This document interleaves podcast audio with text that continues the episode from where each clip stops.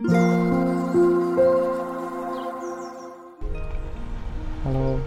thank you for listening to Lemon and Daisy. 皆さんこんにちは、マックです。えっと、デザインではホワイトスペースっていう言葉がありましてホワイトスペースっていうんですがえっと、例えば新聞のチラシとか折り込み広告とかウェブのウェブサイトとかですね。あの結構余白がありますよね。何もこう要素が何もない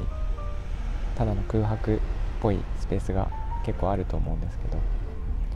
そのスペースってあえてそこに余白を設けていて、えー、意図的にデザインされたものが結構多いんですが例えば新聞の広告とかだと、えー、新聞って普通文字がいっぱいあるじゃないですか。で、えー、その下に広告があったとしてその広告もごちゃごちゃしていたら新聞の記事と同化してあまりこう目立たないんですね。でも新聞の広告にいきなりこう大きなスペースがあって文字が一言だけ書いてあったらとても目立つんですね。でそれを、えー、文字を際立たせているのがその周りの余白になるんですがそれをホワイトスペースと呼んでいて、えー、余白があるから文字が目立つ。目立たせることだけが目的ではないんですけど、えーと、そうやって全体のレイアウトを整えて見やすく読みやすく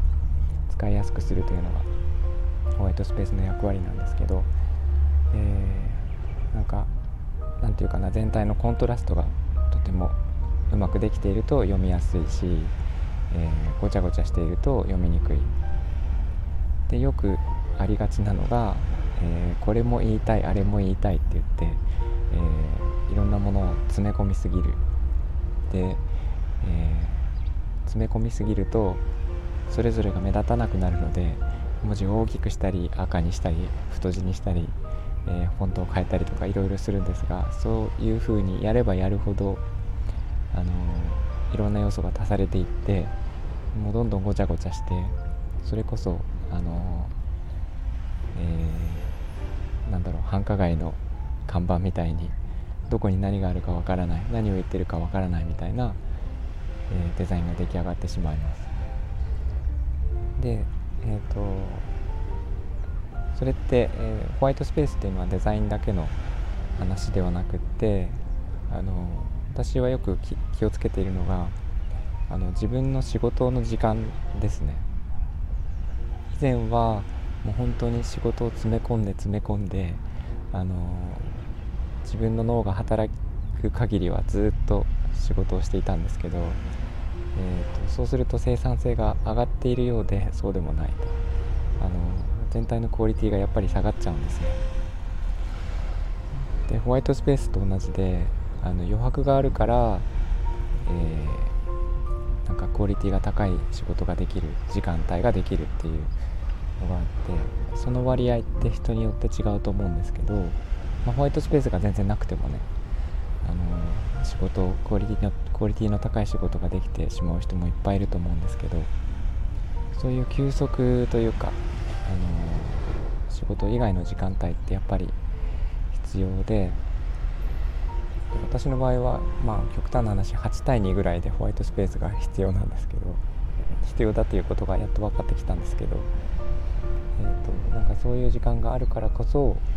えー、自分のやっていることのクオリティが際立っていくし、えー、集中できるしクオリティも上がっていくっていう感じになっていくんだなと思います。なので皆さんもあの適度にお休みをするとか、えー、気をそらせるとかですね。なんかそういうことで、えーと本当にやりたいこととかやるべきことの、えー、効率性とクオリティを上げてみてはいかがでしょうかっていう、えー、すごいデザイナーっぽいなんか感じになってしまいましたが、え、そういうお話もたまにはしたりします。今日も聞いていただきありがとうございました。今日はですねこの海岸の波がすごく穏やかで、えー、綺麗で本当に誰もいなくてえっ、と快晴で富士山がよく見えています。あの私のインスタで朝よく、えー、映像のライブをしているのでもし、えー、朝ちょっと息抜きの5分がしいなっていう方は、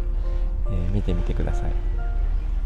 えー、とではここまでにしたいと思います、えみんなが優しくありますように Thank you for listening. I'll talk to you later. Bye bye.